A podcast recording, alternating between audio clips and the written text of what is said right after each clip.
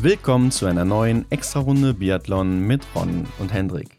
Heute das Interview mit Vanessa Hinz. Antolz. Silber gewonnen oder Gold verloren? Auf Kriegsfuß mit den Medien und was sie niemals tun würde.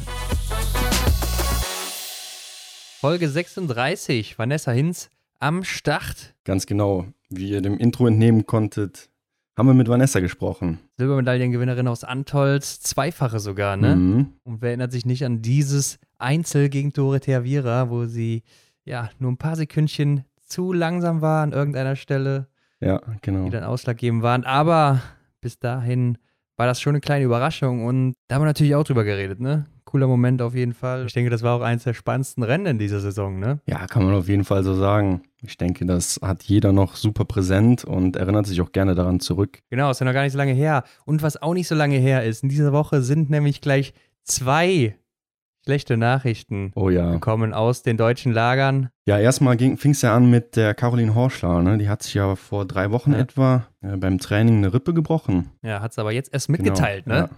Fällt jetzt erstmal aus, muss jetzt kürzer treten. Das ist natürlich echt ein blöder Zeitpunkt, ne? beziehungsweise eigentlich immer schlecht, aber besonders Ja. ärgerlich. Vor allen Dingen nach der Saison ja auch noch direkt die OP gehabt da am Schienbein, Ja, richtig. Mhm. die sie ja wahrscheinlich auch nochmal ein Stückchen zurückwirft. Ist auch schon 31. Mhm. Also da ist natürlich die Frage, wie man da nochmal zurückkommt für die nächste Saison, ne? Also auch die Frage, wie die Motivation ist, ne? wenn du jetzt da Ja. die eben erwähnte Schienbein-OP noch mit einbeziehst, dann denke ich mir so, ja, dann war sie da wieder so ein bisschen raus aus der Verletzung, aus der Genesung und konnte wieder gut einsteigen und dann jetzt das, ja, wirft sie halt wieder enorm zurück. Ne? Ja, auf jeden Fall sehr unglücklich und äh, ich glaube, es wird schwierig, da nochmal zurückzukommen jetzt. Ja, sehe ich äh, auch Gerade so. weil natürlich einige andere von hinten auch drücken. Ne? Mhm. Stefanie Scherer oder so zum Beispiel, die wird da wahrscheinlich auch versuchen, mal in den Weltcup zu kommen oder in der nächsten Saison dabei zu sein. Also ich glaube, für den Weltcup-Start im Dezember kann ich mir vorstellen, wird das jetzt schon schwierig für die Caro. Ja, ja, würde ich auch schon fast von ausgehen. Aber eine weitere Nachricht, für den es jetzt auch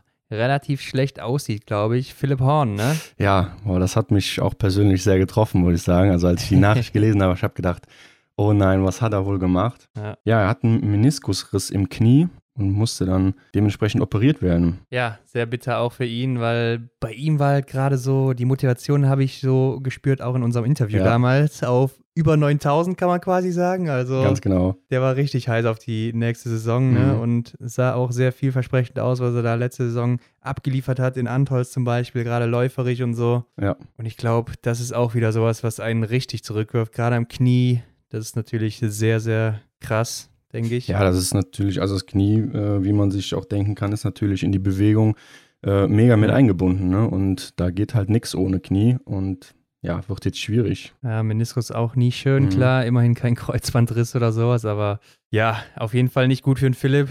Der trainiert jetzt an seinem Sommerbody, hat er ja auf Instagram verkündet. Ja, müssen wir wohl auch noch ein bisschen warten mit unserem Slackline-Tag. Ja, schade, aber ähm, auf jeden Fall sehr schade für ihn. Ja, klar. Und äh, mal gucken, da werden aber, da stehen natürlich auch schon einige Herren bereit, ne, die da in den Weltcup drängen. Auf jeden Fall, ja. Da haben wir ja reichlich Auswahl eigentlich im deutschen Kader, muss man sagen. Die Herren sind auch aktuell in Martell unterwegs, in Italien, ne? Mhm. Sehr beliebtes Gebiet da, ne? Also jetzt war ja, Ja. zu Beginn die Italienerinnen und Italiener da. Äh, dann, glaube ich, die Schweiz und jetzt auch ja unser deutsches Team. Ja, sind, glaube ich, auch öfters da. Ich glaube, die Norweger sind auch schon mal öfters da, hatten sich da, glaube ich, zumindest auch auf Antolz vorbereitet Mhm. vor der WM noch Ja. im Winter. Ja, liegt auch ein bisschen höher, Genau. ne? Ist daher immer natürlich ein gern gesehener Trainingsort, sowas. Mhm.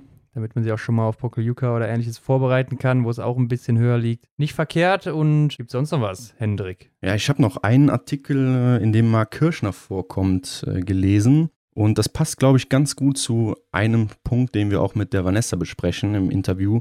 Ihr werdet es nachher hören. Und zwar geht es so ein bisschen um die Medien. Und Mhm. äh, ja, dem Marc gefällt eigentlich ganz gut, dass man immer von dem hohen Potenzial bzw. von dem hohen Anspruch, den man an die deutsche Mannschaft hat, spricht. Aber Ja. Ja, er möchte von den Medien eine differenziertere Bewertung der Leistungen haben. Ja, ist ja auch das, was wir schon mal öfters angesprochen haben. Genau. Ne? Das, weil die Medien dann, wenn man mal nicht auf dem Podest ist oder so, oder äh, nur einer in den Top Ten ist, dann Ja. ist man schon äh, schlecht oder dann ist Katastrophe in Deutschland. Mhm. Und das ist natürlich Quatsch, ne? Gerade bei dem, bei der Qualität, die da im Weltcup herrscht, ne? sei es bei Männern oder Frauen, da ist schon, schon krass, wenn du unter die Top 15 läufst oder auch Top 20. Ne? Das ist schon ein Top-Ergebnis eigentlich. Ja, das sehe ich auch so. Also die Leistungsdichte ist ja auch, äh, wie man in der letzten Saison gesehen hat, super hoch, ne? Und das nimmt ja auch nicht ab. Von daher, Ja. ähm, glaube ich, muss man auch dann nochmal deutlich machen, dass halt da wirklich die Besten der Besten laufen und ähm, Ja. da in Top 20 Platz ja im Grunde äh, immer noch eine super krasse Leistung ist. Ja, auch im deutschen Team bei den Herren, ne, würde ich sagen, da kann fast jeder einen Podestplatz holen, den wir da im Weltcup haben, beziehungsweise auch einen Sieg holen. Ne? Benny Doll hat eingeholt, Ann Pfeiffer immer für einen Sieg gut. Simon Schemp theoretisch auch, äh, Eric Lesser kann auch immer mal gewinnen oder auf, auf den Podest kommen und ja, müssen wir, glaube ich, nicht viel drum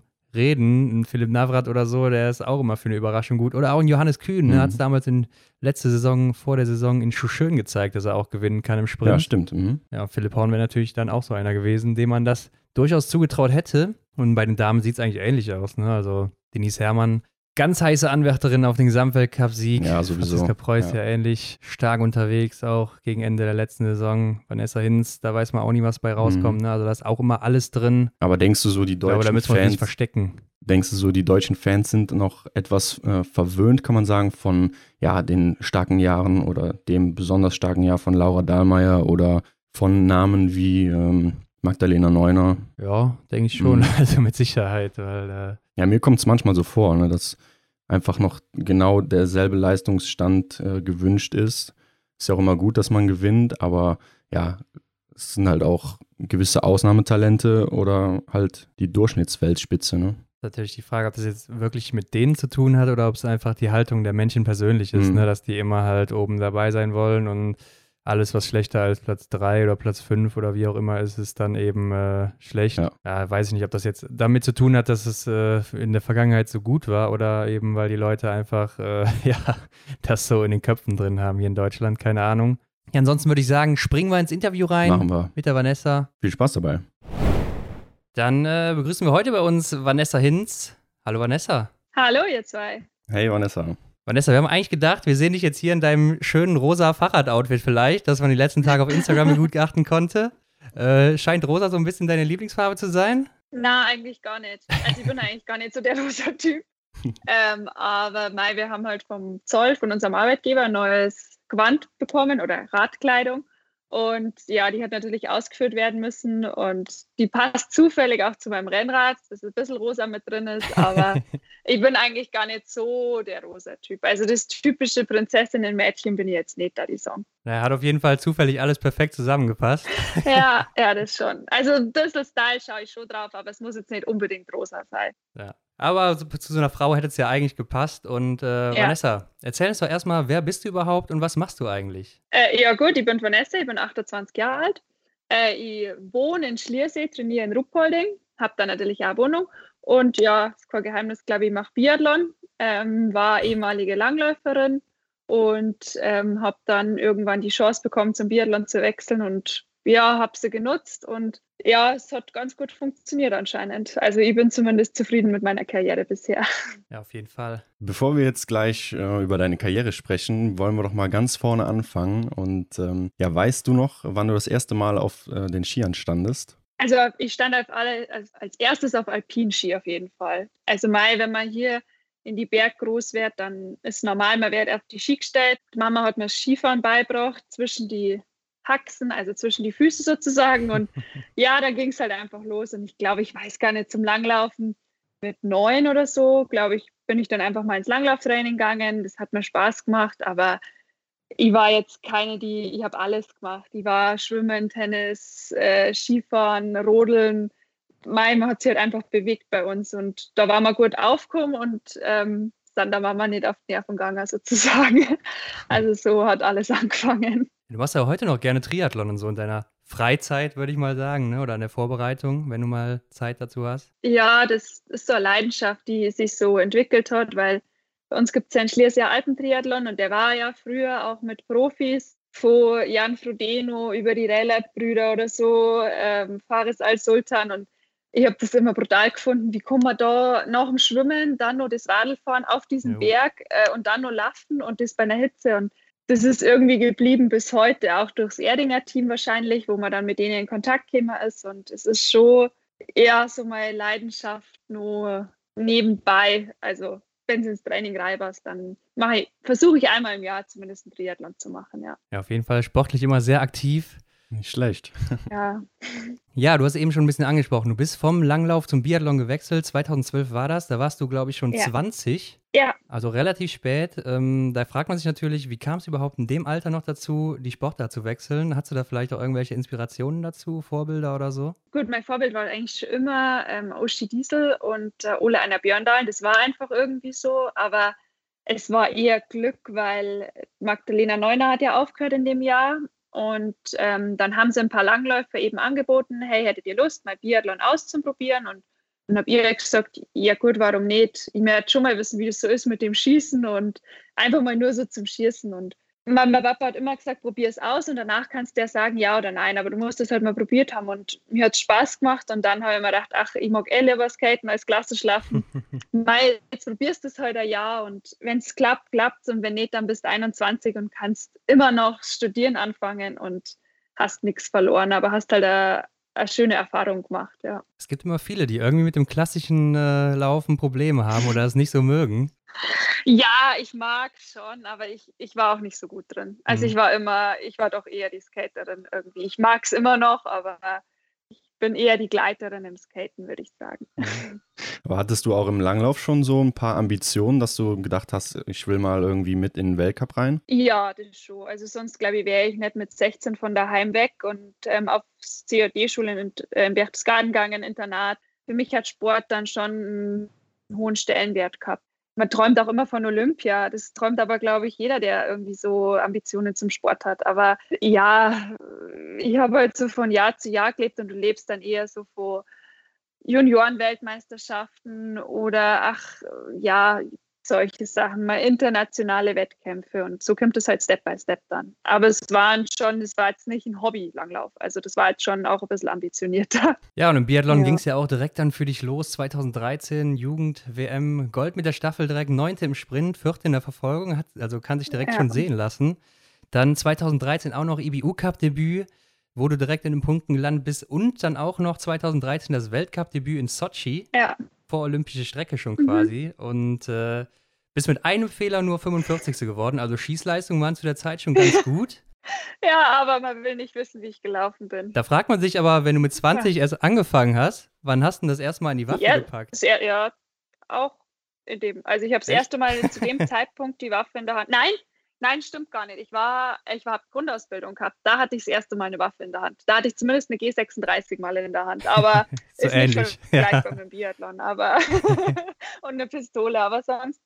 Nee, also auch bei mir, das ist Corner daheim im Schützenverein oder so. Und ich bin ganz schlecht im Dosenwerfen. Ich bin ganz schlecht auf ja, irgendwelche Festel, wenn es da ähm, ums Schießen, ich bin richtig, richtig schlecht. Kimme und Korn kann ich überhaupt nicht. Also bis heute nicht. Ja, aber hier lief es anscheinend richtig gut bei dir. Und äh, ja. Ja. Saison 13, 14 warst du im IBU Cup unterwegs und hast direkt mal zwei Sprints in Rittenauern gewonnen. Hattest dann auch so Ah, ja. mal regelmäßige Weltcup-Einsätze und warst für Sochi sogar als Ersatzfrau äh, nominiert, hast aber abgesagt. Na, na, na, ich war daheim. Ich war, ich war nominiert, aber ich habe nicht abgesagt. Also ich war, ich war als Ersatz zu Hause sozusagen. Ach so, Also ich war als Ersatz nominiert. Ich habe jetzt nicht abgesagt. Also Olympia würde ich nicht absagen. ähm, ich war halt daheim gehockt und ähm, habe denen nicht zugeschaut. Aber war auch okay. Ich hatte ja keine Quali und nix und die waren dann eh schon zu viert, viert, fünf, zu viert, na, zu viert Ja. waren sie da, genau.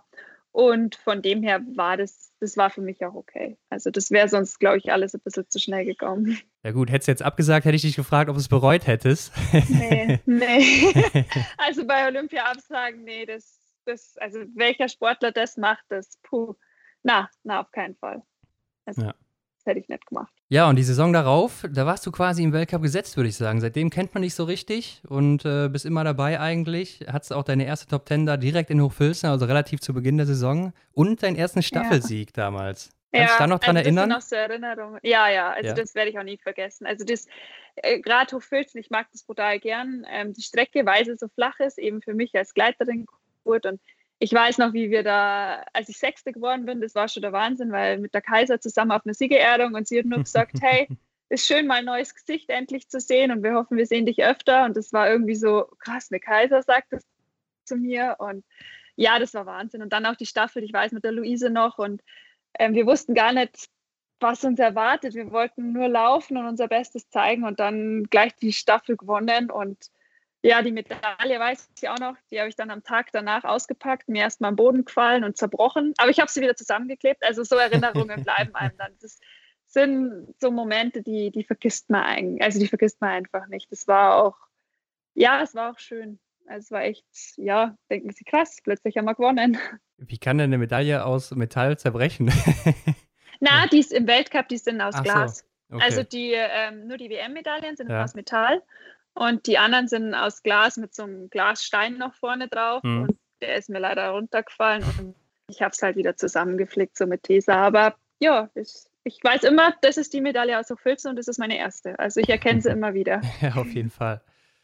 Ja, hat es dann auch ja. natürlich noch mehrere Top-Ten-Ergebnisse im Jahr, bis auch noch Weltmeisterin geworden in Kontiolahti mit der Staffel. Mhm. Also Staffel läuft auf jeden Fall ganz gut bei dir, kann man sagen. Hast du auch so deine meisten Siege bisher geholt? Ja, ist es allgemein was, was du gut findest, so Staffellaufen? Ja, also ich habe damals auch schon immer gemerkt, ich habe mir in die Jahre davor immer schwer getan, das in einem Einzelrennen rüberzubringen, was ich in der Staffel rüberbringe, weil ich mich da immer noch mal, man hat ja noch drei andere, die man, wenn, mit reinzieht in was Schlechtes sozusagen. Und das war für mich immer was ganz Besonderes. Da habe ich mich immer versucht, besonders rauszuhauen. Natürlich in die Einzelrennen auch. Also ich hätte gern auch äh, mein Einzelrennen mal das zeigen können, was ich in der Staffel habe. Das war immer was ganz Besonderes. Und ich mag Staffeln immer noch bis heute total gern, weil man ist als Team unterwegs, man kämpft da gemeinsam und man steht aber nicht nur, ja, man steht für das Land und in dem Moment schaut halt, schauen alle nur auf dich. Und das ist irgendwie, es ist schon ein ganz besonderes Gefühl. Und vor jeder Staffel ist man immer noch mal mehr nervös, weil man macht, man verbaut nicht nur sich was, sondern halt auch allen anderen irgendwie. Und dass vier Leute an einem Tag Top-Leistung bringen, das ist einfach, ja, das finde ich immer wieder cool.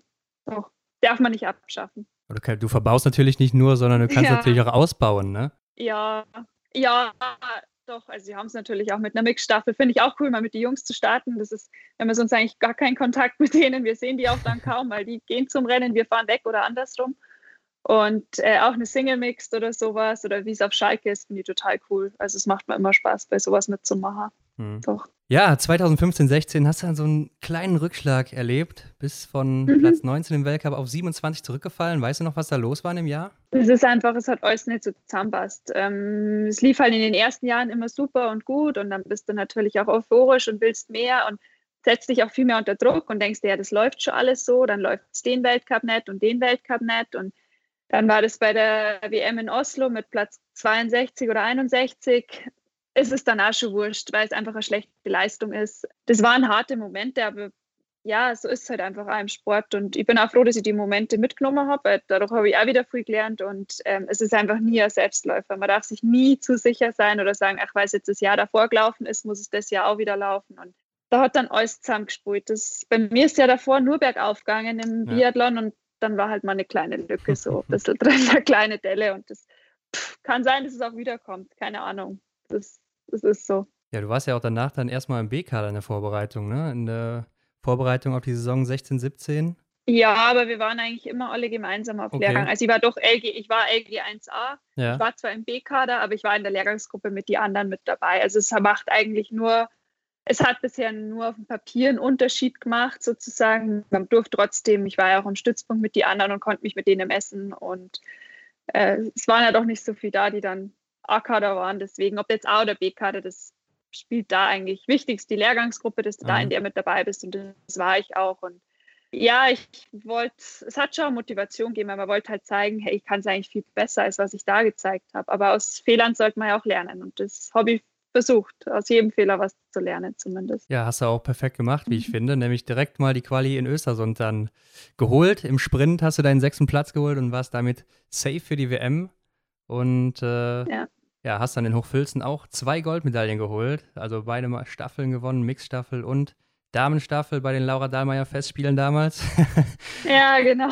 Und bist du gerade ein bisschen ja. untergegangen, aber ja. Ja, aber bist sogar noch im Sprint Sechste geworden und im Einzel ja. Achte, also knapp vorbei eigentlich an den Medaillen.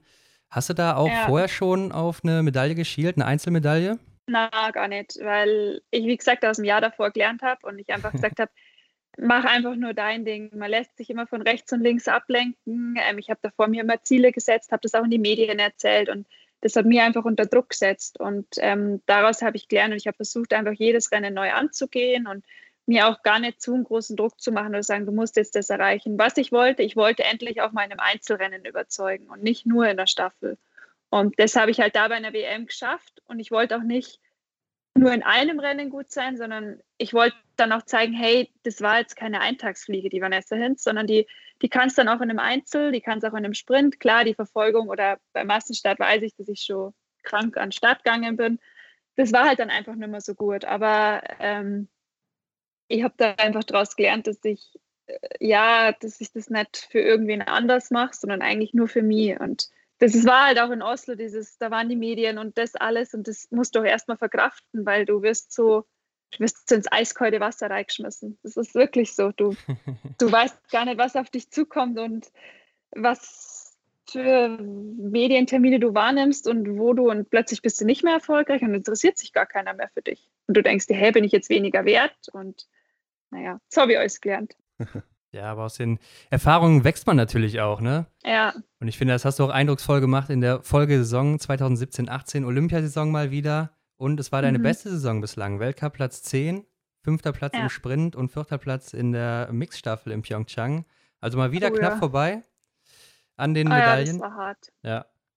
Äh, aber in der Saison hast du deinen ersten Einzelsieg geholt, im Massenstart von Kontiolahti nämlich. Und nimm uns ja. doch mal mit auf dieses Rennen. Kannst du uns noch erzählen, wie das für dich war, der Tag? Es war ein Tag, das weiß ich noch, da habe ich davor zu Lisa Hauser gesagt noch beim Einlaufen, ach, was, was. Dann mache ich halt dieses Jahr wieder kein Podium, dann heute Tagszeit. Ich wollte halt endlich mal auf dem Einzelpodium oben stehen. Bin da total locker rangegangen, weil es eigentlich gar nicht meine Strecke ist mit diesem brutalen Berg am Schluss, wo ich immer mir denke, Gott, wie kann man da hochlaufen? Und eine Kaiser springt hoch und die Vanessa stapft halt hoch. und ich weiß, dass ich da einfach, ich bin einfach nur gelaufen, habe so in der ersten Runde gemerkt, hey, die schießen voll gut, du fühlst die eigentlich ja gut. Und ich habe das gar nicht realisiert. Und die, die drei Runden, das war so, ja, bist immer vorne mitgeschwommen, hast dann immer mehr hinten weggefahren. Und dann das letzte Schießen, da habe ich mir nur gedacht, ja, geh nur nicht auf Stand 1. Das ist so ein bisschen tricky und ah ja, gut, du schießt dann mit der Lisa Vitozzi und mit der Anaïs Chevalier. Kein Stress, mit denen schießt du in der Staffel auch immer. Also, was machst du eigentlich an Stress? Stell dir einfach vor, es ist eine Staffel. Und ja, ich weiß, ich bin weggelaufen und habe mir gedacht, ach krass, die haben ja, die haben einen Fehler. Ich habe gar keinen. Und dann bin ich einfach nur losgelaufen und habe mir nur gedacht, oh Gott, die Kaiser, 100 Pro kommt die Kaiser gleich. Die, die stiert hinterher, die kommt, die muss kommen. und irgendwann habe ich dann schon gecheckt, geil, ich habe jetzt sogar noch Zeit, ich kann es sogar ein bisschen genießen. Und ja, dann war der Zieleinlauf halt auch Wahnsinn. Und das, ja, sein ersten, ja, das erste Mal auf dem Podium überhaupt zum Stehen und dann gleich der erste Weltcupsieg, das war, das war schon brutal cool. Also es war, es war echt cool. Dann war es noch Franzis Geburtstag, war es noch. Genau, der war am gleichen Tag. Und ja, es war einfach, es war einfach ein rundum perfekter Tag und von so einem Rennen, das wünscht man sich halt, dass einfach mal alles zusammenpasst. Das, man nicht immer nur nah dran ist, gerade was auch bei Olympia basiert ist, das war auch hart. Und dann haben wir gedacht, okay, vielleicht ist das so ein bisschen die Wiedergutmachung dafür, ja, womit ich nie gerechnet hätte. Also es war sehr überraschend für mich. Wann realisiert man überhaupt, was man da gerade geschafft hat? Weil du warst an diesem Tag die Beste der Welt, kann man quasi sagen, in diesem Rennen. Ja, boah, es hat schon länger dauert. Also danach ist es sowieso Interview und das und ich habe dann erstmal meine Schwester angerufen, die, äh, die war zu dem Zeitpunkt, glaube ich, nein, als Rennen war, genau war sie unterwegs. Weil, gut, ich habe eine ziemlich enge Bindung zu meiner Schwester oder zur Familie halt überhaupt. Und sie dann gesagt hat, krass, du hast gerade gewonnen. Und ich so, ja, stimmt. Ja, ich habe echt gewonnen. Äh, was muss ich jetzt überhaupt machen? Und es ist einfach, es ist ein unglaublich schönes Gefühl und es tat für Selbstbewusstsein einfach gut. Ich bin danach auch an die Rennen, weil ich noch hingegangen und dachte mir, hey, ich kann was. Ich, ich bin nicht nur die, die nur hinterherläuft, sondern nee, ihr müsst doch erstmal an mir vorbei. Das, das ja, hilft einem einfach. Und ähm, es hat, glaube ich, schon so. Also ich bin schon ein paar Tage ein bisschen geschwebt vielleicht, kann man schon sagen. und habe mir gedacht, ja, okay, bis Oslo kann ich mich jetzt feiern, weil wir sind dann danach weiter nach Oslo und dann kriege ich sowieso wieder eine auf den Deckel und das habe ich halt ausgenutzt, dass ich mir dachte, okay, jetzt genieße es einfach mal da und dann wieder vier Tage später back to reality, wenn einfach das nächste Rennen kommt. Aber erstmal kannst du deinen Sieg lang genießen. Ja, sehr schön. Ja. Und ähm, äh, der Dank für dich war auch noch der dritte Platz in der Massenstartwertung in dem Jahr. Ah ja, stimmt. Ja, ich habe es eingangs schon gesagt, das war die beste Saison deiner Karriere. Und mir ist mal aufgefallen, ich glaube, das war die einzige Saison, in der du nicht krank warst. Kann das sein? Nee, diese Saison war ich auch nicht krank. Ja, okay, das stimmt, aber ja. abgesehen davon. Diese Saison, ja. ja, diese Saison war ich nicht krank und in, ja, stimmt, in der Saison war ich, ah, da war, kann sein, dass ich über Weihnachten mal krank war, weil eigentlich mhm. war ich mhm. bisher jede Saison ein bisschen krank. Aber ähm, ja, ja, es kann sein. Mai so Krankheit haut einen einfach zurück. Also wenn man da einfach an einem Weltcup nicht teilnehmen kann, dann fehlen einem schon viele Punkte. Und halb, halb gesund kann ich nicht dran teilnehmen, dafür bin ich zu schwach. Also das schaffe ich einfach nicht. Ja. Glaubst du, das wirft dich dann auch noch in den folgenden Weltcups zurück, so ein, zwei Wochen später? Wenn man krank ist? Ja, wenn du dann mal zwei, drei Wochen oder so aussetzen musstest und gar nicht trainieren konntest. Ja, ja, ja. ja. also das merkt man schon extrem, weil ja. einfach mal so eine Krankheit, wenn es eine Woche dauert, hat man eh Glück, aber meistens dauert es ja zehn Tage und kannst nicht trainieren, bis du wieder an die Wettkampfhärte dich gewöhnt hast, bis dein Körper wieder, also mich hat, wenn ich halt krank bin, haut es mich halt auch zusammen. Also ich bin dann halt auch wirklich, liege mit Fieber im Bett und ich kann mich gar nicht mehr bewegen. So ist halt bei mir meistens. Und mhm. ich weiß damals, das, das bei mir dauert es immer zwei Weltcups ich brauche einfach ein bisschen, aber das, das ist halt so und das weiß man dann auch und dann weiß man auch die Leistungen einzuschätzen, die man dann an den Weltcups. Aber ich musste auch machen, weil Rennen bringen halt die Wettkampfwerte. Also das Rennen sind die beste, das beste Training, was du machen kannst. Deswegen ja. machst du halt mit. Ja, man sieht es auch wirklich immer wieder bei dir, wenn du krank warst, kurz danach oder so, die ein, zwei Weltcups, die sind dann meistens nicht mehr so gut von den Ergebnissen ja. her. Und vorher, die waren nee. dann meistens ganz gut, wo du Top ja. 10 oder sowas warst. Also schon krass, was das so ausmachen kann. Ne? Das, ja. ja. Aber 2018, 19 warst du auch schon wieder krank. Und da lief die Saison auch nicht ganz so gut, würde ich sagen, für dich. Ja, Weltcup nur 27. in Anführungszeichen. Ja. Aber immerhin dritte im Massenstart von Antolz. Und mir fällt mal auf, ja. Antolz liegt ja, glaube ich, auch ganz gut, oder? Ja, also Antolz mag ich. Ich weiß noch, das erste Jahr, wo ich mal da war, da habe ich brutal zu kämpfen gehabt mit der Höhe und dachte mir, wie kann man da überhaupt schießen? Also stehend gerade. Aber ich mag das irgendwie. Ich mag dieses, ich mag die Atmosphäre, ich mag die Leute da, ich mag die Strecke, das Wetter ist immer top. Mein mhm. Südtirol, wer mag Südtirol nicht? Also der Wein und alles, es passt einfach alles zusammen. Und ähm, klar, ich habe mich auch voll auf die WM da gefreut und der dritte Platz in Massenstadt hat auch irgendwie gut getan, weil es war bis dahin einfach auch keine gute, keine gute Saison. Auch ja, mal klar mit Östersund, der die Medaille in der Staffel, das in der Mix, das war schon gut, aber da muss ich auch ehrlich sagen, ja, es war jetzt nicht nur meine Leistung. Also ich wusste, ich wusste es ja selber einzuschätzen. Und ja, das war dann wieder so eine Saison, wo es halt davor bergauf ging und dann war halt wieder die Delle drin, wo du halt einfach, ja, Östersund war jetzt auch nicht, ist nicht mein Lieblingsort, sage ich es mal so. Ähm, aber Antolz hat das schon gut getan, ja. Ja, und du warst da auch beim letzten Sieg von Laura Dahmer ja auf dem Podest, ne? Ach ja, ja gut, so habe ich es jetzt noch gar nicht gesehen, aber ja, wahrscheinlich. Stimmt, da hat Laura gewonnen. Wieder nicht beste Deutsche, aber ich war immer auf dem Podium. Ist aber auch schwierig, wenn Laura mit dabei ist, ja. ja, auf jeden Fall. Letzte Saison würde ich sagen, so rückblickend gefühlt war es schwierig für dich, aber es ist die zweitbeste Saison von dir gewesen. Und ja. jetzt mal die Frage, wie würdest du diese Saison mit einem Wort beschreiben? Boah, das ist ja, ein Wort ist schwierig. Grottenschlechter Anfang und silbernes Ende, würde ich sagen, wahrscheinlich. Ja. Ja.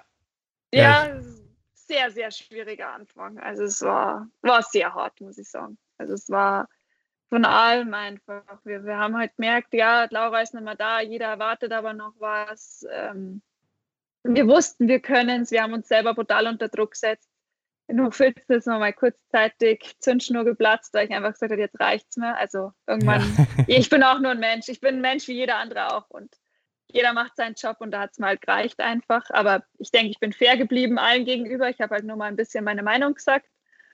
Ja, dann kam Frankreich, da habe ich halt wieder einen auf den Deckel gekriegt und über Weihnachten dachte ich mir echt, ich habe gar nichts mehr gemacht. Also ich habe echt nur noch das gemacht, worauf ich Lust habe. Ich habe mir gedacht, dieser Sport, der irgendwann der kostet mich meinen letzten Nerv wirklich und meiner Familie noch mehr. Also ja, es tut einem halt so leid und keine Ahnung, dann hat es irgendwie einen Wandel gegeben und ich habe schon gemerkt, geil, Ruppolding, hey, langsam, ich komme wieder in Fahrt und es läuft einfach schon wieder und so ist es immer weitergegangen und ich habe einfach diesen Spaß und diese Freude wieder entwickelt und habe mir gedacht, gut, die Saison war jetzt eh schon schlecht, jetzt mach einfach das Beste noch draus. Jetzt lauf einfach und schieß und denk an nichts an, gar nichts anderes mehr. Und ja, so hat funktioniert da die Song.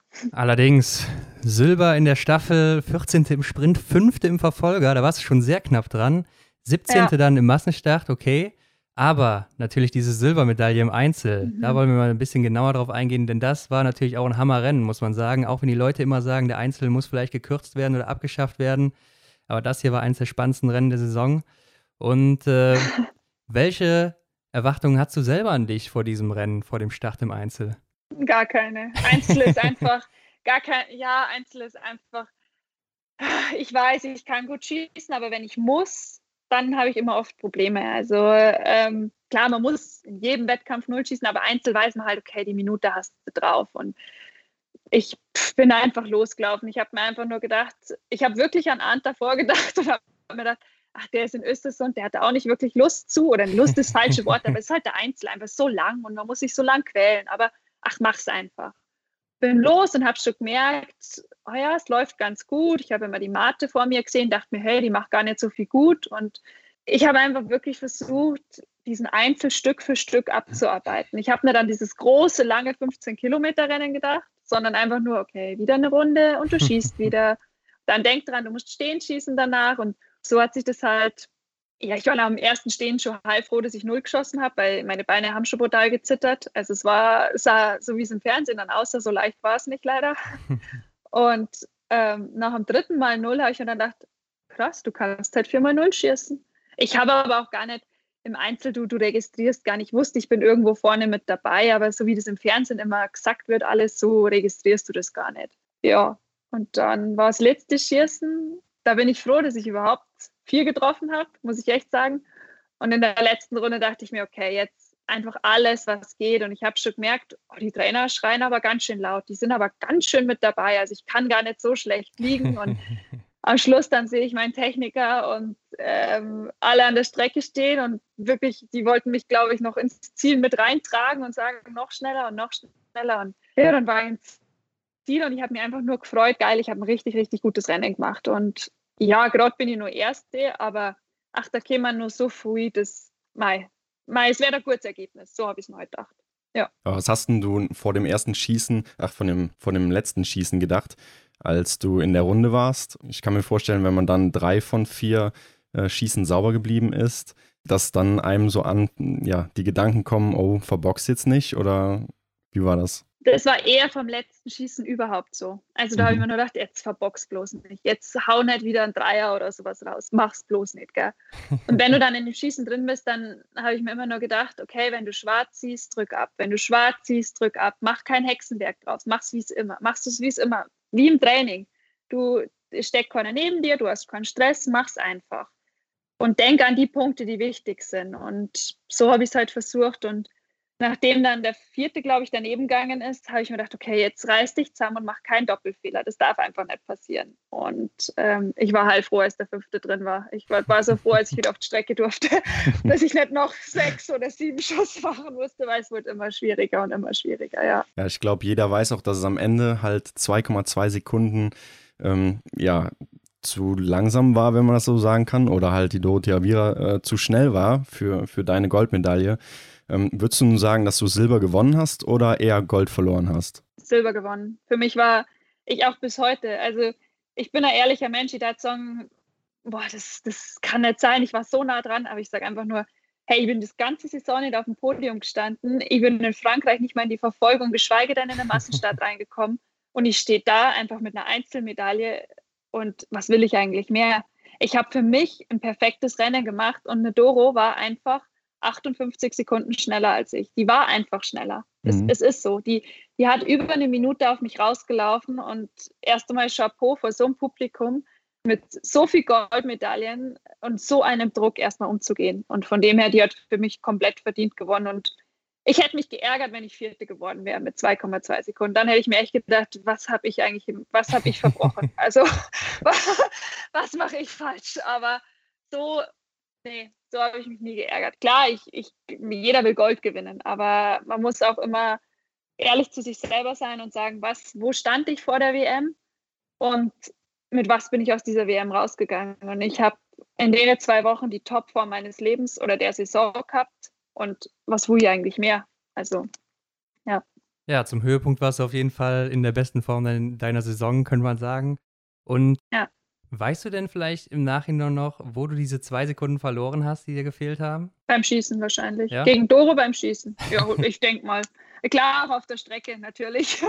Also sie ist auch schneller gelaufen, aber Doro schießt halt einfach viel schneller. Aber ich habe danach, ich habe mir das Rennen jetzt mal im Urlaub einmal angeschaut, aber da habe ich auch nicht drauf geschaut. Dodo ist so schnell gelaufen und da hätte es noch ganz andere gegeben. Wenn die den Fehler weniger geschossen hätten, dann wäre ich da auch nicht gestanden. Also Klar, ja. So ist es immer ja. im Biathlon. Was hat man ja gesagt? Also es gibt 30 Leute, die danach sagen, ach, hätte ich doch den einen mehr getroffen. Ja. Und ich sage halt, ach, ich bin glücklich mit meinem zweiten Platz. ja, sehr schön. Nach so einer Silbermedaille, das war ja das Rennen vor dem letzten Einzelrennen, also dem Massenstart. Wie geht man dann mhm. in so einen Massenstart rein? Ist man da lockerer? Ist man da noch nervöser, weil man vielleicht denkt, ja, jetzt könnte es heute mal Gold werden oder so? Mm, meine Umstände waren nicht gut. Ich hatte, ja, ich hatte gesundheitliche Probleme. Also ich hatte so Rückenschmerzen, dass ich mich nicht mal mehr bücken konnte und meine Bindung zumachen konnte. Und von dem her wusste ich, ich werde dieses Rennen laufen, damit ich Punkte sammle, aber ich werde da nichts ausrichten können. Das muss ich so ehrlich einfach sagen. Ich bin froh, dass ich die Staffel noch gut laufen konnte, äh, einigermaßen. Und äh, für mich war Massenstart schon die Überlegung, ob ich überhaupt an den Start gehe. Aber ich dachte mir, hm, die Nummer 5 werde ich nie wieder wahrscheinlich tragen. Also das muss ich mal ausnutzen, so weit vorne im Massenstart zu stehen. Und ja, so bin ich auch an das Rennen dann rangegangen. Wenn der Rücken nicht gekommen wäre, weiß ich nicht, was was, was ich dann gedacht hätte, aber die Umstände waren halt leider so. Hm. Ja. ja, du bist ja auch, glaube ich, meistens immer mit der Franzi auch im Zimmer, ne? Ist das richtig? Ja, also immer eigentlich, ja. Genau. Also durch äh, Erik und Arndt, unsere Konkurrenz kann man quasi sagen, hat man jetzt so Einblicke in das männliche Doppelzimmer. Wie sieht es denn da so bei euch Frauen aus? Was macht ihr so bei der WM, wenn so ein Rennen vorbei ist, abends, wenn ihr da zusammensitzt oder vielleicht auch mal äh, einen freien Tag habt? Was macht ihr da? mal, wie es bei Frauen ausschaut. Ähm, wir schauen mal Fernsehen, mal Shopping Queen. Man muss hier mal ein bisschen Internet-Shopping machen. Ich will keine Werbung für irgendwas hier machen, aber so heute Sachen schaut man sich heute oh, oder irgendwelche Serien, irgendwelche Filme. Wir versuchen uns, also ich bin eine, die muss sich auch einfach mal ablenken von dem ganzen Sport und mal normale Sachen mal. Wir schauen uns um, wo es dann vielleicht in Urlaub hingeht. Dann natürlich auch wichtig, ähm, die Nägel mal lackieren, die neuesten Farben. Ähm, einfach typisch, ja, so wie halt Mädels da die mal Songs sind. Und ähm, manchmal ist aber auch an Ruhetagen so, dass jeder sein Ding macht. Gut, Familie war ja auch öfters da und dass man auch einfach mal rauskommt, weil man ist eigentlich schlimmer als ein Ehepaar, weil man sitzt wirklich 24 Stunden aufeinander. Ähm, wir sind super eingespielt. Also jeder weiß, was der andere macht und äh, das passt echt gut. Aber man ist auch einfach mal froh, wenn man seine Ruhe hat und vielleicht in irgendeinem Park sitzt und nur ein Buch liest oder irgendwie sowas, ja. Weil jeder Mensch braucht mal seine Ruhe. Und die brauche ich, ja. Wie ist denn das, wenn mal einer von euch krank ist? Dann hast du ja wahrscheinlich einen anderen äh, Zimmernachbarn dann bei dir, oder? Ja, ja, also dann ist meistens so, je nachdem, es wird ja dann aufgefüllt und dann ist meistens diejenige, die aufgefüllt wird, dann bei dem im Zimmer, der ausfällt. Also das ist aber dann okay. Also wir fahren auch nicht jetzt unter der Saison durchzutauschen, weil ich einfach sage, man ist halt einfach eingespielt und das passt, aber ich gehe genauso gut auch mit anderen aufs Zimmer. Also das ist jetzt nicht so, dass ich sage, oh nee, mit der Denise gehe ich auf gar keinen Fall und mit der auch nicht und mit der auch nicht und da bricht dann Zickenkrieg aus. Also so ist es jetzt nicht bei uns. Das geht einfach auch nicht. Ja, ich glaube, die Stimmung bei euch ist ja auch allgemein sehr gut, ne? Unter den ja. Damen. Ja. Also man sieht es ja immer im Fernsehen, klar, wir werden immer nach der Stimmung gefragt und nach allem und es ist nicht, nicht alles rosa-rot, ist im Job so und wenn es gerade nicht gut läuft, dann laufen auch nicht alle freudestrahlend rum, aber äh, im Endeffekt äh, müssen wir alle miteinander auskommen und wir tun uns ja alle nichts Gutes, wenn wir uns gegenseitig die Augen aushacken. Also von dem her, und so ist es auch nicht bei uns. Es, man sieht im Fernsehen, glaube ich, schon ganz gut, wie es rüberkommt. Und so ist es auch wirklich, mhm. weil wir sind keine Schauspieler. Also ich habe noch keine Ausbildung dafür. Kann ja noch kommen, aber schon mal sehr schön zu hören. ja, noch nebenbei dann. Ja. Ja. Äh, Vanessa, jetzt sieht man bei dir schon mal öfters, wenn du stehen schießt und ja, du machst vielleicht einen Fehler oder es ist eine brenzlige Situation und man sieht, wie dein Auge, wie du dein Auge nochmal so verdrehst und zumachst und nochmal so in dich gehst. Machst du das bewusst oder? Ja. Du weißt, was ja, ich meine, oder? Also, nein, man hat so, ja, ja, ich weiß schon. Äh, man hat so seine Rituale einfach und oftmals ist es dann bei mir auch so, wenn man so lange dann die Augen offen hat, man sieht halt dann auch verschwommener. Wenn du es mal kurz zumachst, dann ist es halt einfach so, dass dann der Blick wieder gerade ist und man bringt so einen ganz kleinen Break rein. Aber das ist beim jedem anders und das ist jetzt nicht was, was ich mir irgendwie versucht habe anzutrainieren. Das ist halt intuitiv, was man irgendwie macht und was man halt auch im Training macht. Und von dem her, ja, mache ich das. Glaubst du denn, das hilft dir oder ist es eher was, was sich negativ auswirkt auf das Schießen? Nee, es hilft mir schon. Also ich glaube, man macht intuitiv nichts, was sich danach schlecht auf auswirken würde oder sowas. Natürlich, wenn ich es zu lang mache, ähm, ist halt auch fürs Gleichgewicht schwieriger dann wahrscheinlich. Aber wenn es einfach nur so kurz ist, einfach nur mal kurz die Augen wegzubewegen, dass du einfach wieder einen neuen Fokus drauf hast und sagst, so, jetzt reiß dich zusammen, weil wenn du weiter deinen Trott machst, kann es halt passieren, dass dann der nächste Fehler passiert. Mhm. Aber vielleicht, ich weiß auch gar nicht, wie ich es jetzt ehrlich gesagt gerade mache. Also ich könnte es ich nicht mal sagen, weil das geht alles so automatisiert ab, dass man das manchmal gar nicht mehr so mitbekommt. Ja, ja klar. Ja, Saisonfinale Kontiolahti. Und ich würde sagen, das Highlight, das war dein Spruch im TV. mein was? Dein Spruch im TV, dass ihr euch von innen desinfizieren wolltet. Ach so. Da fragt man sich natürlich, ja. was ging da noch bei euch? Ja, was in Kontiolahti heute passiert ist. Aber wir sind ja auch, also wir leben, man muss auch mal feiern. Natürlich, wir haben uns, äh, wir waren uns der Sache mit Corona und dem Ganzen natürlich schon bewusst. Mhm. Aber wir waren davor auch die ganze Zeit zusammen. Also was, wenn es einer hat, dann haben es die anderen danach sowieso. Und es ist kein Geheimnis, wir müssen auch mal feiern. Also dann ist natürlich auch, wir mögen alle gern Gin. Ähm, dann gibt es halt mal eine Runde Gin oder ähm, einfach auch, ja, man muss auch mal feiern und man müssen auch mal, ja, die sich so ausklingen lassen. Das ist einfach ganz normal. Und jeder, der da sagt, nee, nee, wir sind da früh ins Bett gegangen, der, der lügt einfach. Also da wird einfach auch mal gefeiert, weil so ausgelassen ist es halt das ganze Jahr über nicht, weil du weißt, okay, die Saison ist vorbei, ähm, es geht in Urlaub und dir fällt halt so eine Last auch irgendwie ab. Also das hat man schon gemerkt.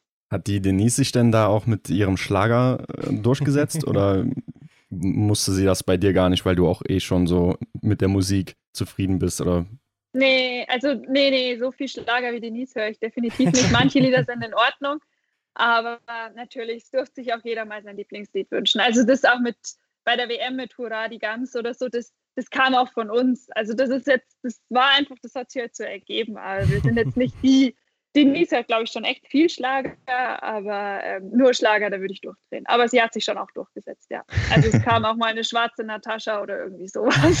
hat ja dann auch gut zur Stimmung gepasst. Wir, wir verpassen ja die ganze Après-Ski-Saison. Das müssen mhm. wir halt anders nachholen. Das holen wir halt dann so nach, ja. Du hast ja auch eben schon mal kurz angesprochen, wo wir gerade bei TV nämlich sind, dass du ja ein bisschen, man kann fast sagen, auf Kriegsfuß warst mit den Medien in Hochfilzen so zu der Zeit. Was hat dich da so dran gestört an den Medien? Ich verstehe, sie machen ja nur ihren Job. Also jeder ja. macht im Endeffekt nur seinen Job. Aber wenn man halt immer weiter und immer weiter und immer weiter reindrückt und dann habe ich mir gedacht, hey, warum darf ich eigentlich auch nicht mal meine Meinung sagen? Und ähm, ich habe ja nicht sie kritisiert, sondern allgemein. Und ich wollte einfach mal den Leuten sagen, wie schlimm das eigentlich für uns ist. Ich mache den Job nicht, um irgendwen zu bespaßen, sondern ich mal, ich habe es ja auch gesagt, ich, ich reiß mir den, das ganze Jahr den Arm auf, um da gut zu sein. Und ich bin so schlecht und ich bin so enttäuscht von mir und man will immer noch mehr und noch mehr. Und das wollte ich halt einfach nur mal sagen, dass das für uns ja auch nicht schön ist. Also das wird es ja auch nicht, wir würden auch am liebsten immer nur oben stehen. Und das, das war es halt eher. Und das war, mir hat danach auch keiner was angekreidet oder gesagt, Gott, die nehmen wir jetzt nicht mehr zum Interview, weil das kannst du ja nicht. Aber da ist mir halt mal kurzzeitig, wo ich mir echt dachte, okay, es war auch nicht geplant. Also klar, das staut sich halt alles immer wieder in dir an und ich sage auch nicht alles, was ich denke im Fernsehen. Kann, sagt kein Mensch. Also es geht auch einfach. Das macht keiner. Aber ich bin schon, ich bin relativ ehrlich einfach und da hat es mir halt gereicht. Also da wollte ich einfach auch mal sagen, dass es für uns auch nicht schön ist und dass es für uns auch nicht leicht ist, jedes Mal zum Interview zu gehen, weil wir auch nicht wissen, warum wir vier Fehler in einem Sprint schießen. Es ist passiert. Es, es war halt so. Ja, aber ich denke, ich habe dann eh am nächsten Tag eine ganz gute Antwort gegeben in der Verfolgung. Von dem her. Auf jeden Fall. Habe ich da Glück gehabt. Wie äußert sich denn sowas bei den Fans auf Social Media oder so? Hast du danach irgendwie mehrere Hasskommentare oder sowas bekommen oder vielleicht sogar so einen kleinen Shitstorm oder war da gar nichts von zu merken? Ich habe so viele positive Nachrichten bekommen. Ich habe keine einzige, also ich sag mal, von 500 habe ich eine schlechte Nachricht vielleicht bekommen. Also es war Wahnsinn, weil einfach auch alle gesagt haben, hey, endlich hat es mal wer gesagt. Und ich dachte mir danach so, oh mein Gott, was habe ich eigentlich gerade im Fernsehen gesagt? Weil dann realisiert man das auch erst, weil wenn ich drin bin, dann rede ich halt einfach so, wie man halt mit einem Menschen spricht, der einem gegenübersteht. Und es ist einem nicht bewusst, dass dann auch so viele Leute zuschauen. Aber ich habe eigentlich nur positive Nachrichten bekommen und ich bin nicht unter die Gürtellinie oder sonst was gegangen, glaube ich. Also bin ich nicht. Und von dem her, ich habe halt mal meine Meinung gesagt. Und das fanden eigentlich die meisten auch, also es fanden echt richtig viele sehr, sehr gut, weil, weil es ist halt keine Maschine. Also, und Menschen machen Fehler und bloß bei uns schauen halt leider, keine Ahnung, wie viel tausend zu, wenn wir Fehler machen. Auf jeden Fall. Okay, Vanessa, ich würde sagen, wir gucken jetzt mal ein bisschen was in die Zukunft, nämlich auf nächste Saison. Hast du dir da schon deinen Fokus gesetzt? Ja, also Fokus ist, denke ich mal, durch das, dass wir jetzt ja WM haben, einfach auch auf der WM. Ich gehe auch in die Saison rein und denke erstmal, alles ist ganz normal, weil mit Corona beschäftige ich mich eigentlich ja, beschäftige mich nicht viel, weil sonst machst du dich auch verrückt.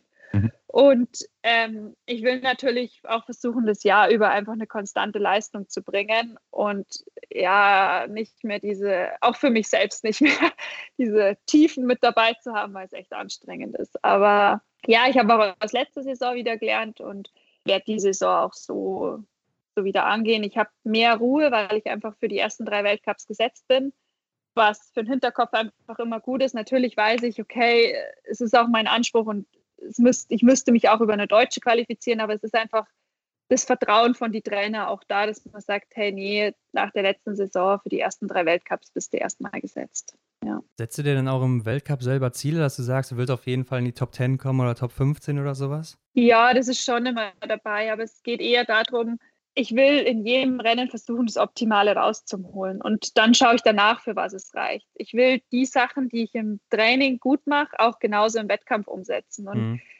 Biathlon, die Dichte bei den Damen ist auch so verdammt eng geworden. Ich erinnere mich dann letztes Jahr an Sprints, da war zehn Sekunden und ich bin zwölf Plätze weiter vorne, wo ich sage, das ist Wahnsinn, das hat es die Jahre da vorne gegeben. Und ja. deswegen ist es auch oft verdammt schwer zu sagen, ich muss unter die Top 15 kommen wenn ich für mich ein rundum perfektes Rennen gemacht habe und an dem Tag einfach 15 andere besser sind und ich bin 16. geworden, dann ist es so. Also es, ich habe gelernt, mich nicht mehr äh, so an Platzierungen festzumachen oder zu sagen, ich musste es schaffen, sonst war es ein schlechtes Rennen. Das geht gar nicht, weil da machst du dich verrückt, weil Biathlon ist so schnelllebig, da musst du halt, mit, wenn du ins Ziel kommst, dich eigentlich schon aufs nächste Rennen vorbereiten. Ja. Ja, du sagst schon, also die Qualitätsdichte bei den Damen ist so unglaublich hoch, vor allem im Vergleich zu den Männern.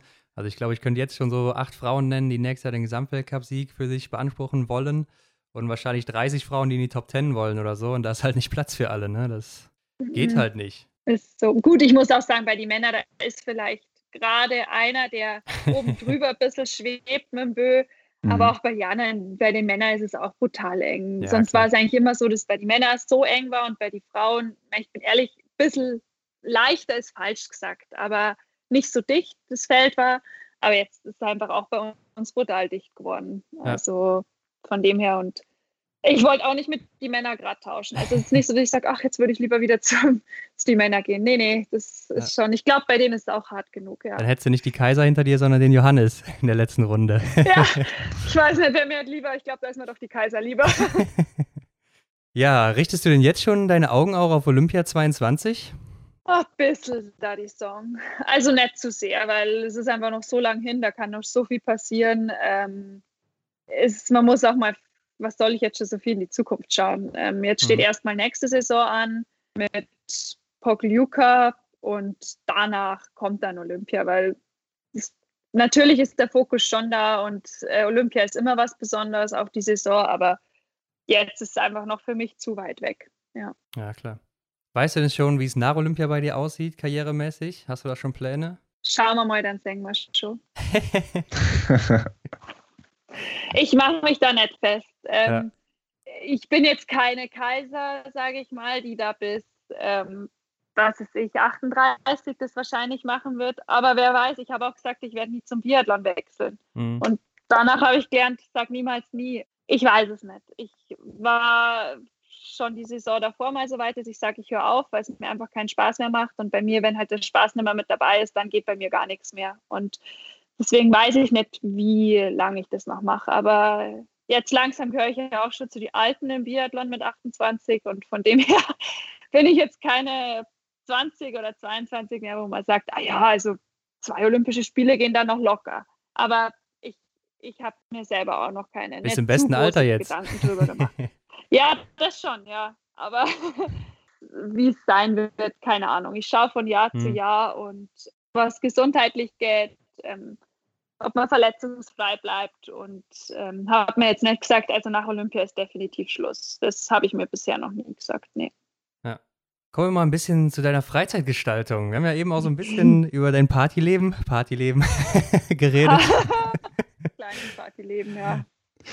Nee, aber ist das denn so allgemein was, was du auch schon mal machst, wenn du Freizeit hast oder so? Man sieht auch schon mal so ein paar Bilder von dir, wo du auf dem Erdinger Alkoholfreifest bist oder auf dem Oktoberfest und so weiter. Ja, schon. Also hier die Festel mache ich einfach gern, weil man halt, ähm, man trifft halt die Leute, also man trifft halt die Schlierseher und die kommen halt alle zusammen oder auch, äh, wenn es in Traunstein irgendein Fest oder so ist. Sonst trifft man halt nicht so viele Leute. Aber das ist jetzt nicht, es geht gar nicht. Ich, ich weiß, ich Nee, also wenn ich irgendwann mal, man kann schon auch mal im Sommer betrunken sein, ja, aber ich leide dann. Ich, ich werde auch nicht jünger und ich leide dann richtig und dann ist der nächste Tag auch nicht so cool. Aber es ist jetzt auch nicht so, dass ich sage, also ich trinke nur einmal im Jahr Alkohol. So ist es bei mir auch nicht. Wenn ich Lust habe, dann gibt es mal ein Wein oder ein Bier und wenn nicht, dann halt nicht. Ich bin jetzt keine, die sich da irgendwas vorschreiben lässt oder sagt, das, das ist nicht gut, das weiß ich, ja, aber ich bin auch nur ein Mensch und ich bisschen genießen muss ich schon auch. Aber so fest ist schon traurig, dass dies ja keine sind. Aber eher, ich verstehe es, also ich finde es völlig okay. Aber es ist einfach schön, mal seit Acht Uhr zum Zirngsdirndl und man ist halt Ozung und guckt halt dann gemütlich beieinander. Ja klar, man muss natürlich auch irgendwo den Ausgleich finden dann zu diesem harten Sportlerleben. Ja, ne? ja also ja. Freizeit muss schon sein. Aber man sieht ja auch auf Instagram schon mal, dass du gerne reist. Was, glaube ich, zum Beispiel mal in mhm. Afrika. Ja. Was fasziniert dich an solchen Ländern? Das ist ja schon ein bisschen außergewöhnlicher. Und bist du in solchen Ländern dann eher so der Hotel- oder Cluburlauber oder äh, doch eher so Backpacker oder guckst dir ein bisschen die kulturelleren Sachen da an? Cluburlaub ist für mich, geht für mich gar nicht. Also ich will frei sein. Also für mich ist das Schöne oder der Reiz an dieser Sache, ich kann den ganzen Tag tun und machen, was ich will und keiner schreibt mir irgendwas vor. Also nicht, dass mein Leben jetzt so schlimm wäre, aber wir leben halt nach Trainingsplänen, wir leben nach wie in einem Job quasi auch, bloß dass halt 24 Stunden quasi immer vorgeschrieben sind, weil du weißt, wenn du spät ins Bett gehst, ist halt der nächste Tag im Training einfach härter oder ich weiß es. Und das finde ich einfach das Schöne. Und ich wäre dieses Jahr wieder nach Vietnam geflogen, weil dieses Land finde ich so faszinierend. Und ja, ich habe für die erste Nacht meine Unterkunft gehabt oder einfach das Hostel.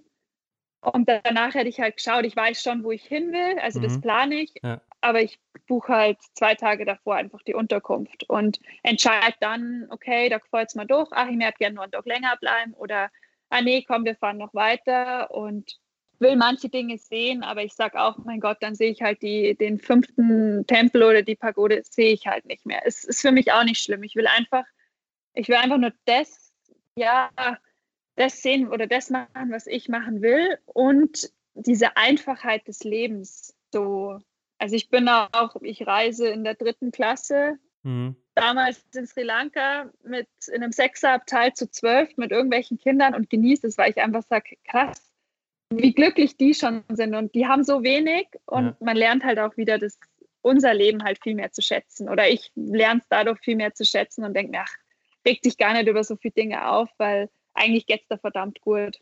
So. Ja, ich glaube, ja. das vergisst man oft hier gerade in Deutschland. Mhm. Wie ist es denn so? Ja, ähm, ich, na, sag ruhig. Nein, ich wollte nicht, es ist ja jetzt nicht so schlecht, also dass wir hier über, keine Ahnung, überhaupt keiner mehr weiß, was man schätzen weiß, aber ich finde es einfach schön. Also das ist halt für mich, das erdet mich so und da kann ich halt wirklich, da bin nur, da bin ich ich. Also da, ja. Da muss ich nicht die Sportlerin sein oder irgendwelche Termine, sondern da kann ich einfach so sein, wie ich bin und ich kann machen, was ich will. Und wenn ich drei Tage nur am Strand liege, dann liege ich drei Tage nur am Strand. Und das ist okay. Ja, auf jeden Fall.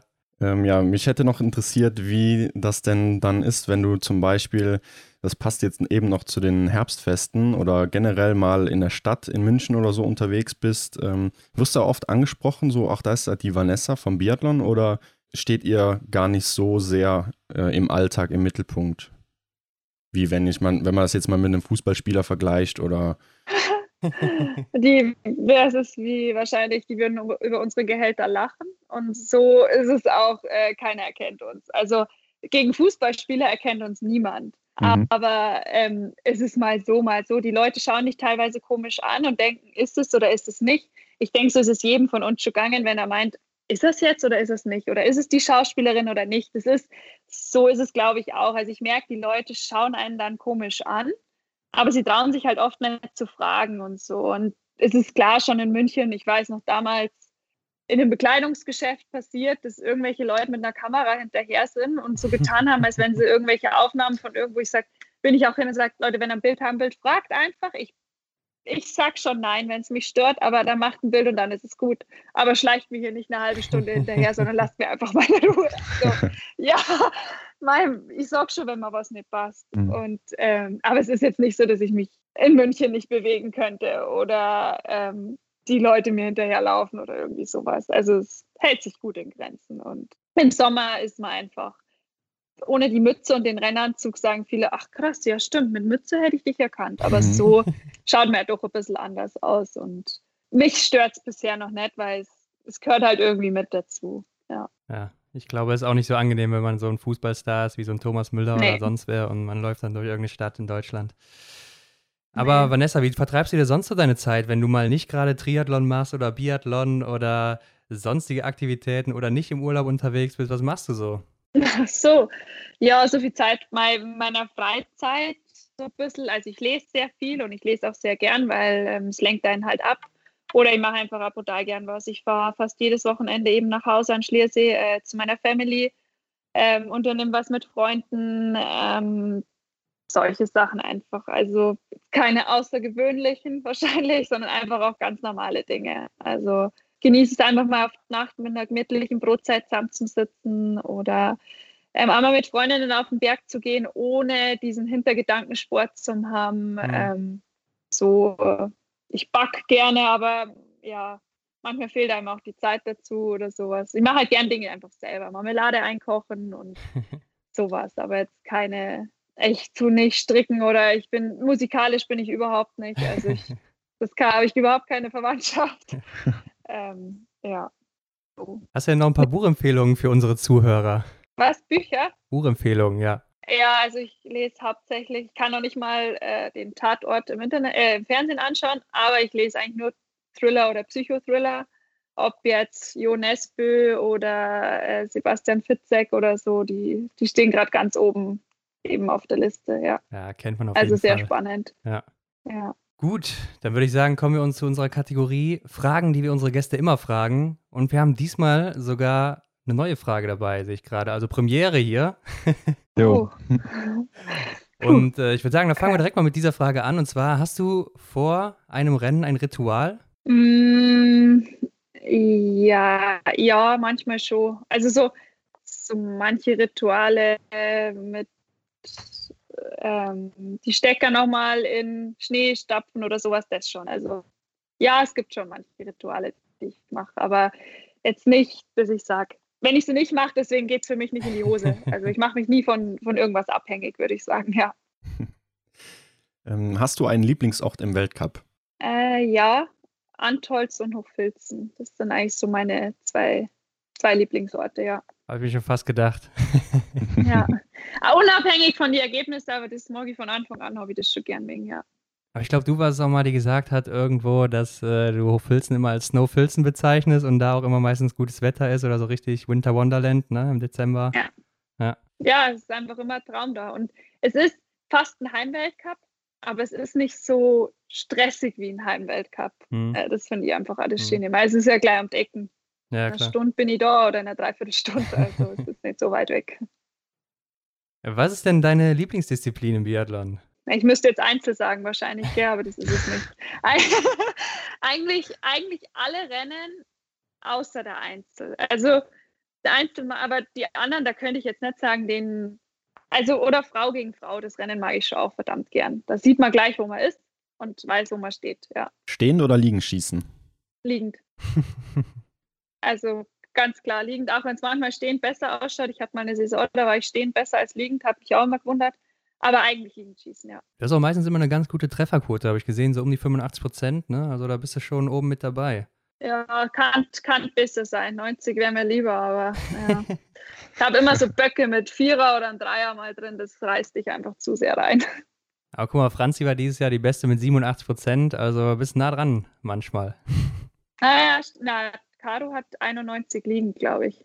Ja, aber liegend, klar. aber ich meine jetzt äh, insgesamt. Ach, insgesamt. Ne? insgesamt. Ah ja, gut. Ja. ja, gut. Na, dann ist eh gut. Aber das stimmt, die Caro ist liegend sehr stark. Ja, ähm, ja. Was ist denn für dich das Coolste am Biathlon? Ach, der Spagat einfach zwischen dem schnellen Laufen und dann dieses ruhige Schießen. Ich denke, das ist was für alle, die eine Faszination an dem Sport ist. Und das bis zum letzten Schießen halt alles passieren kann. Das ist du kannst vorne sein mit, es hat glaube ich schon alles gegeben, zwei Minuten Vorsprung oder zwei Minuten ist vielleicht ein bisschen viel, aber wo du sagst, das kannst du nicht mehr verlieren. Ja. Und dann stehst du da, hast einen Blackout und es passiert einfach. Es passiert wirklich, dass, wo du sagst, nee, du kannst jetzt keinen Vierer schießen und doch, sie steht da und schießt einen Vierer. Also das, ja, das ist, glaube ich, das Faszinierende. Und was ist für dich das Schlimmste am Biathlon? Ja, dass man eben so weit zurückfahren sein kann. Also, dass man sich halt seiner Sache nie sicher sein kann, dass man wie beim Einzel, ich habe mir gedacht, ach Gott, bitte, das, ja, das ist halt einfach bis zum letzten Schießen alles passieren kann. Das ist eigentlich das Schlimmste am Biathlon, ja. Und jetzt bin ich mal gespannt, was du sagst, denn was war denn bisher dein schönster Moment im Biathlon? Es, glaube ich, waren wirklich die, also es, die Anfänge, ich glaube, das war die WM-Medaille in Kontiolahti mit der Staffel, mit der Damenstaffel. Es war das war so überraschend und klar dicht gefolgt auch von ja vom Weltcupsieg und von dem zweiten Platz ähm, bei der WM. Also das sind glaube ich so die drei Dinge. Aber am Anfang einfach Consolati, weil das war es war einfach krass. Erst die Damen Gold, dann die Herren Gold. Das war damit da war ich Gott, da habe ich mir gedacht, krass, ich bin Weltmeisterin. Und das war schon was Besonderes, ja. Ja, du hast anfangs schon mal ein bisschen erwähnt, und vielleicht hast du sie heute nicht mehr, aber äh, hattest du Vorbilder im Biathlon? Ja, das war schon eben die Uschi Diesel und äh, dann eben Oleiner Björndal. Mhm. Ähm, jetzt, wo ich so zum Biathlon gekommen bin, ja, dann ist man irgendwie auch so in dem Zirkus mit dabei, aber ich fand einfach immer Kaiser faszinierend. Die hat schon so viel erreicht in ihrem Leben und war so gut, aber quält sich trotzdem Saison für Saison immer wieder und immer wieder. Und auch wenn es immer schwieriger geworden ist. Sie hat einfach nie aufgeben und die ist einfach immer brutal gelaufen. Die hat einen Vierer geschossen und ist gelaufen, als wie wenn sie auf Siegskurs, Siegskurs wäre, wo ich sage, Wahnsinn, Wahnsinn, die hat einfach nie aufgegeben, ja. Ja, und also dem Alter noch so schnell auch, ne? ja, krass. so brutal schnell, das war ja. einfach der Wahnsinn, ja. Hast du denn Vorbilder auch außerhalb vom Biathlon? Äh, ja, also ich fand damals natürlich äh, Roger Federer fand ich immer faszinierend, weil ich gesagt habe, krass, der ist einfach so gut. Ähm, dann auch als Kind damals, als ein Fares als Sultan mal hier war, weil ich einfach gesagt der hat Hawaii gewonnen. Und dann auch äh, einfach Jan Frodeno, mit was für einer Perfektion der seinen Sport betreibt. Das, ich kenne wenig andere, die so hochgradig professionell sind. Das ist einfach der Wahnsinn, ja. Hm, ja. Was würdest du heute tun, wenn du nicht zum Biathlon gekommen wärst? Äh, ich hätte studiert. Was früher wollte ich Lehramt studieren, aber dann habe ich gemerkt, dass die Leute einfach doch keine Lust mehr zum Sport haben und ähm, da macht Sportlehrerin keinen Spaß. Ich weiß es nicht, weil irgendwie war es immer. Ich hätte, ich hätte auf jeden Fall studieren wollen. Mhm. Gleich in die Richtung Psychologie. Ich weiß es nicht. weil man ist so in den Sport reingerutscht und dann hast du dir nie groß Gedanken gemacht, was, was du noch machen könntest oder so. Ja. Gut, dann haben wir noch, ähm, ja, auch heute das erste Mal drei Special-Fragen, sonst waren es immer zwei. Aber das wird wahrscheinlich jetzt in Zukunft immer so sein. Und zwar die erste Frage wäre, oder es ist eigentlich auch keine Frage, beende diesen Satz, ich würde niemals. In den Cluburlaub noch fahren. Wahrscheinlich. Gute ja, Antwort. Wird mir jetzt zumindest so, ja, so, oder ich würde auch niemals, aber ich sag niemals, nie, aber für immer in der Stadt wohnen. Ich bin einfach ein Landkind. Ja, kann ja. ich auch sehr gut nachvollziehen. ja. Stell dir vor, Vanessa, du könntest dir den besten Biathleten der Welt zusammenstellen und es ist egal, ob aktiv, inaktiv, Frau oder Mann. Welche Eigenschaften würdest du nehmen und von wem? Ich würde die grenzenlose Perfektion vom Olainer Björndal nehmen, wahrscheinlich. Dann ähm, dieses kontrollierte Schießen von äh, Martin Foucault. Äh, Beine, ja, das würde ich dann, dieses Durchhaltevermögen, diesen Kampfgeist von der Kaiser. Und ja, das Feiern von der Dodo. Ja, wahrscheinlich. Ich finde, die kann schon gut feiern. ja, oder ja, doch, so, so würde ich es wahrscheinlich zusammenstellen. Die Eigenschaft hat auch noch nie einer genannt. Ja. Mit dem Feiern. ja, das muss man auch können. Also man muss, man muss schon auch die, ja, man muss einfach auch feiern können. Ja, das stimmt. Aber man kann sich gut vorstellen, auf jeden Fall. ja. ja. Okay, und zu guter Letzt, was würdest du auf eine Werbetafel schreiben in einer großen Stadt, wo es jeder lesen kann? Mm, boah, eine Werbetafel. Hast du irgendein Motto oder eine Lebenseinstellung oder einfach nur einen Denkanstoß an die heutige Gesellschaft oder sowas? Ja, also das, das, mal, das hört sich zwar jetzt blöd an, aber das, das jetzt wahrscheinlich so Mainstream ist, aber dass man sich einfach bewusst machen soll, man soll, man lebt nur einmal und deswegen soll jeder das Leben so perfekt wie möglich machen und sich vielleicht einfach, weil es gibt den Satz, bevor ich mich aufrege, ist mal lieber wurscht. Und so vielleicht sollten die Leute auch mehr denken, dass man sagt, regt euch doch nicht so viel auf, sondern genießt es einfach viel mehr. Das ist, wir haben so viele Möglichkeiten, genießt man doch einfach viel mehr. So, ja, das würde ich sagen. Nicht so viel sich aufregen oder gegen Menschen hetzen oder sonst was, wo ich sage, komm, hey, mhm. wir sind doch eh alle gleich. Ja. ja, auf jeden Fall. Gute Worte, auf jeden Fall, Vanessa. Sag doch den Zuhörern noch, wo man dich finden kann, wenn man dir folgen will. Also jetzt nicht privat, sondern auf Social Media oder sonstigen Kanälen. Ach so, ja, auf Instagram bin ich äh, mit äh, Vanessa-Hinz, glaube ich. Und ähm, auf Facebook auch. Und mal, sonst kann man auf meiner Homepage vorbeischauen, aber ich denke, mit Instagram ist man immer ziemlich, ziemlich aktuell mit dabei. Ja, Leute, ihr habt es gehört. Also folgt der Vanessa und schaut, wie sie nächstes Jahr im Weltcup performen wird. Ich glaube, das geht wieder ganz gut nach oben. Und äh, bin mal gespannt. Und mal. Vanessa, wir wünschen dir alles Gute. Vielen Dank, dass du dir die Zeit genommen hast. Wir drücken die Daumen. Ja, vielen Dank auch fürs Gespräch. War echt cool und danke. Ja, ich hoffe, wir hören uns mal wieder. Bis dann. Bis dann. Ciao. Ciao.